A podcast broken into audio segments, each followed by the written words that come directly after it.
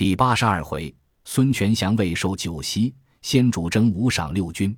却说张武元年秋八月，先主起大军至夔关，驾屯白帝城。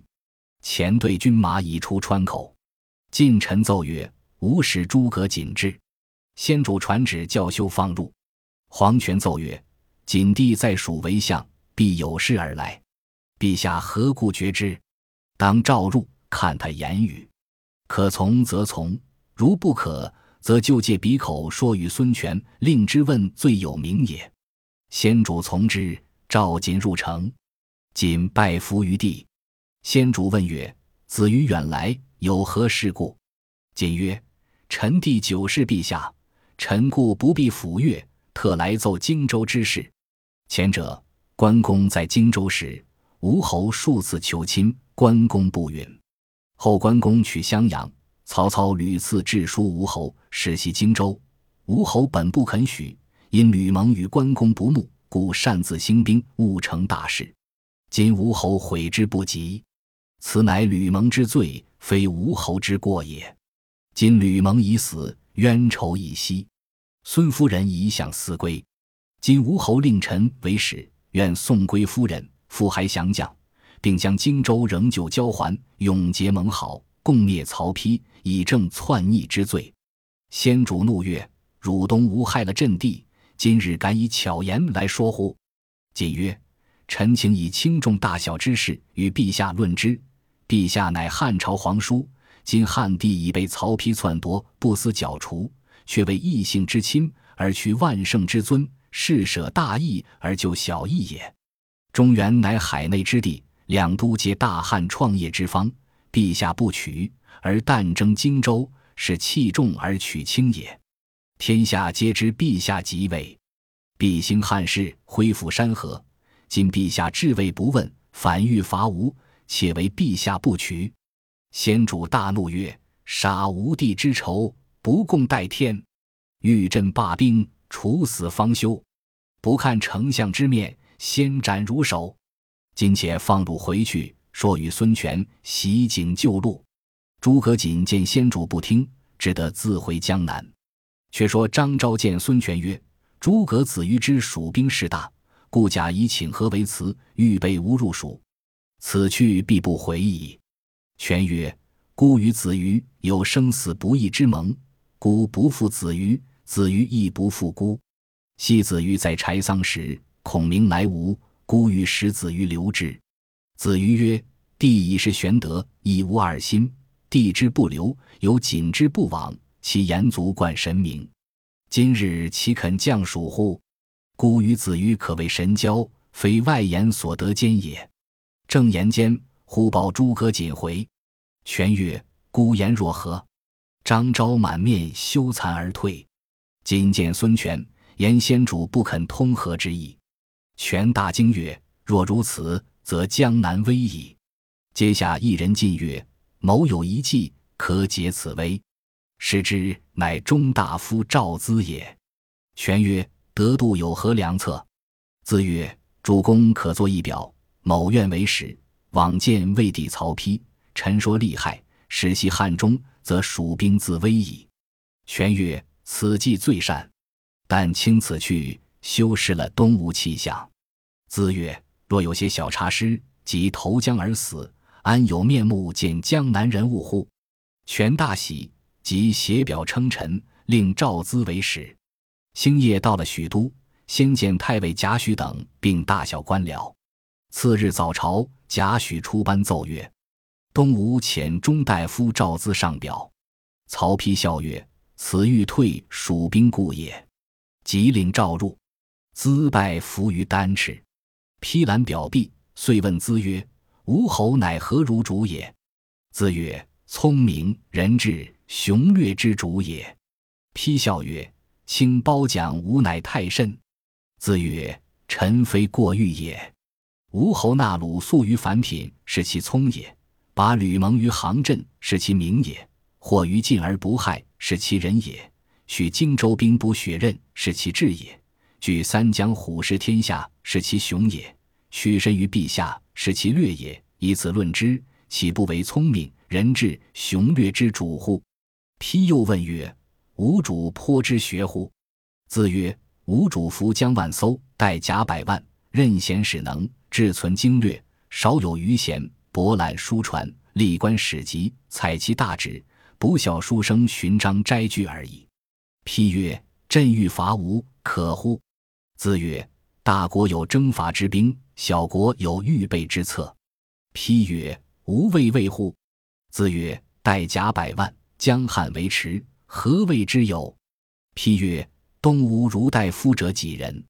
子曰：“聪明特达者八九十人，如臣之辈，车载斗量，不可胜数。”批叹曰：“始于四方，不如君命，卿可以当之矣。”于是即降诏，命太常卿邢真基册封孙权为吴王，加九锡。赵咨谢恩出城。大夫刘烨见曰：“今孙权据蜀兵之势，故来请降。以臣愚见，蜀吴交兵，乃天王之也。今若遣上降提数万之兵渡江袭之，蜀攻其外，魏攻其内，吴国之亡不出旬日。吴王则蜀孤矣。陛下何不早图之？”批曰：“孙权既以礼服朕，朕若攻之，是举天下欲降者之心，不若纳之为是。”刘烨又曰：“孙权虽有雄才，乃残汉骠骑将军、南昌侯之职，官轻则势威，尚有为中原之心。若加以王位，则去陛下以接耳。今陛下信其诈降，重其位号以封职之，是于乎天意也。”批曰：“不然，朕不助吴，亦不助蜀。待看吴蜀交兵，若灭一国，只存一国。”那时除之有何难哉？朕意已决，轻勿复言。遂命太常卿邢真同赵资捧直策西，径至东吴。却说孙权聚集百官，商议御蜀兵之策。忽报魏帝封主公为王，理当远接。顾雍见曰：“主公宜自称上将军，九州伯之位，不当受魏帝封爵。”权曰：“当日沛公受项羽之封。”盖因时也，何故却之？遂率百官出城迎接。行真自是上过天使，入门不下车。张昭大怒，厉声曰：“礼无不敬，法无不肃，而君敢自尊大，岂江南无方寸之任也？”行真慌忙下车，与孙权相见，并车入城。呼车后，一人放声哭曰：“吾等不能奋身舍命，为主并未吞蜀。”乃令主公受人封爵，不亦辱乎？众视之，乃徐盛也。行真闻之，叹曰：“江东将相如此，终非久在人下者也。”却说孙权受了封爵，众文武官僚拜贺已毕，命收拾美玉明珠等物，遣人激进谢恩。早有细作报说，蜀主引本国大兵，及蛮王沙摩柯番兵数万，又有洞悉汉江渡路。刘宁二支兵水陆并进，声势震天。水陆军已出吴口，汉陆军已到秭归。使孙权虽登王位，乃魏主不肯接应，乃问文武曰：“蜀兵势大，当复如何？”众皆默然。权叹曰：“周郎之后有鲁肃，鲁肃之后有吕蒙。今吕蒙已亡，无人与孤分忧也。”言未毕，虎班部中一少年将愤然而出。福德奏曰：“臣虽年幼，颇习兵书，愿起数万之兵以破蜀兵。”权视之，乃孙桓也。桓子叔武，其父名和，本姓于氏。孙策爱之，赐姓孙，因此亦系吴王宗族。和生四子，桓居其长，弓马熟娴，常从吴王征讨，累立其功，官授五位都尉。时年二十五岁。权曰。如有何策胜之？还曰：“臣有大将二员，一名李毅，一名谢京，具有万夫不当之勇，起数万之众往擒刘备。”权曰：“直虽英勇，征乃年幼，必得一人相助，方可。”虎威将军朱然出曰：“臣愿与小将军同擒刘备。”权许之，遂点水陆军五万，封孙桓为左都督，朱然为右都督。即日起兵，少马探得蜀兵已至宜都下寨，孙桓引二万五千军马屯于宜都界口，前后分作三营，以拒蜀兵。却说蜀将吴班领先锋之印，自出川以来，所到之处，望风而降，兵不血刃，直到宜都，探知孙桓在彼下寨，飞奏先主。时先主已到秭归，闻奏怒曰：“量此小儿，安敢与朕抗业？”关兴奏曰：“既孙权令此子为将，不劳陛下遣大将。”臣愿往擒之。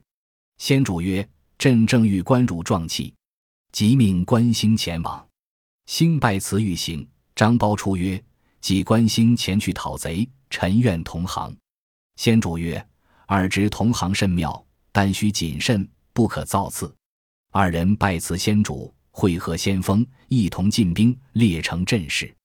孙桓听知蜀兵大至，何寨多起，两阵队员。桓灵、李毅、谢京立马于门旗之下，见蜀营中拥出二员大将，皆银盔银铠，白马白旗，上手张苞挺杖八点钢矛，下手关兴横着大砍刀。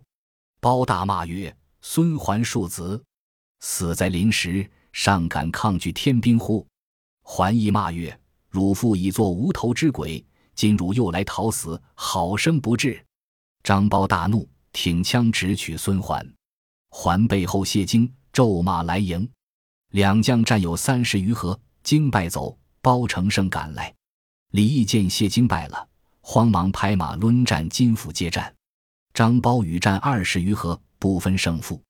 吴军中必将谭雄见张苞英勇，李毅不能胜，却放一冷箭，正射中张苞所骑之马。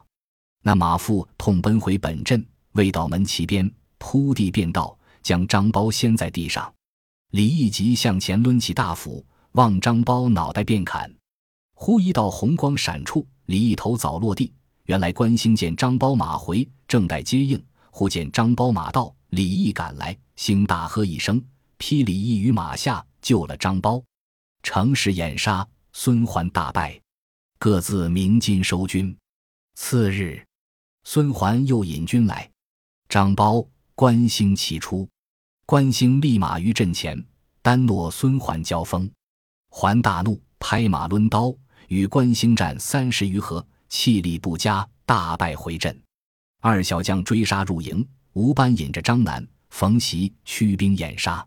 张苞奋勇当先，杀入吴军，正遇谢京，被包一矛刺死。吴军四散奔走，蜀将得胜收兵，只不见了关兴。张苞大惊曰。安国有失，无不独生。言讫，绰枪上马，寻不数里，只见关兴左手提刀，右手活挟一将。包问曰：“此时何人？”兴笑答曰：“吾在乱军中，正遇仇人，故生擒来。”包视之，乃昨日放冷箭的谭雄也。包大喜，同回本营，斩首立血，祭了死马。遂写表差人赴先主处报捷。孙桓折了李毅、谢京、谭雄等许多将士，力穷势孤，不能抵敌，即差人回吴求救。蜀将张南、冯习谓吴班曰：“目今吴兵失败，正好乘虚劫寨。”班曰：“孙桓虽然折了许多将士，朱然水军现今结营江上，未曾损折。今日若去劫寨，倘水军上岸，断我归路。”如之奈何？南曰：“此事至易，可教官张二将军各引五千军伏于山谷中，如朱然来救，左右两军齐出夹攻，必然取胜。”班曰：“不如先使小卒诈作降兵，却将劫寨事告与朱然。然见火起，必来救应，却令伏兵击之，则大事既矣。”冯喜等大喜，遂依计而行。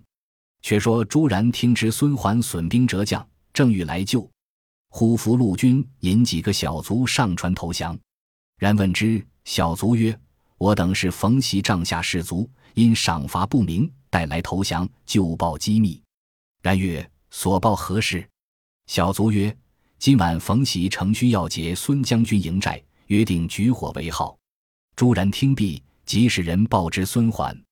报事人行至半途，被关兴杀了。朱然一面商议。欲引兵去救应孙桓，部将崔宇曰：“小卒之言未可深信。倘有疏虞，水陆二军尽皆休矣。将军只宜稳守水寨，某愿替将军一行。然从之，遂令崔宇引一万军前去。是夜，冯习、张南、吴班分兵三路，直杀入孙桓寨中，四面火起，吴兵大乱，寻路奔走。且说崔宇正行之间，忽见火起，即催兵前进。刚才转过山来，忽山谷中鼓声大震，左边关兴，右边张苞，两路夹攻。崔宇大惊，方欲奔走，正与张苞交马指一合，被包生擒而回。朱然听之危急，将船往下水退五六十里去了。孙桓引败军逃走，问部将曰：“前去何处城兼粮广？”部将曰：“此去正北夷陵城，可以屯兵。”桓引败军即往夷陵而走。方进得城，吴班等追至，将城四面围定。关兴。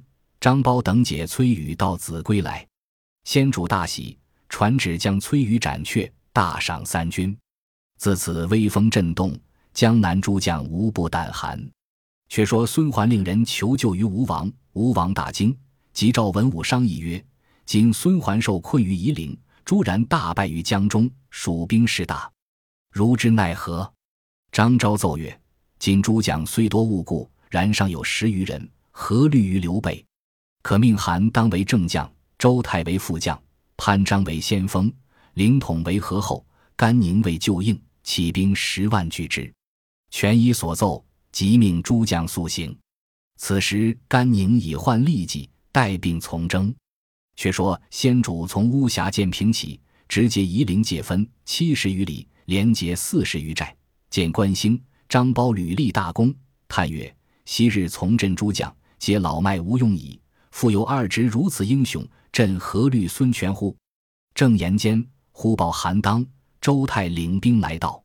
先主方欲遣将迎敌，近臣奏曰：“老将黄忠引五六人投东吴去了。”先主笑曰：“黄汉升非反叛之人也，因朕失口误言，老者无用，必必不服老，故奋力去相持矣。”即召关兴、张苞曰：“黄汉升此去必然有失。”贤侄修此劳苦，可去相助，略有微功，便可令回。勿使有失。二小将拜辞先主，引本部军来助黄忠。正是老臣素使忠君志，年少能成报国功。未知黄忠此去如何？且看下文分解。本集播放完毕，感谢您的收听，喜欢请订阅加关注，主页有更多精彩内容。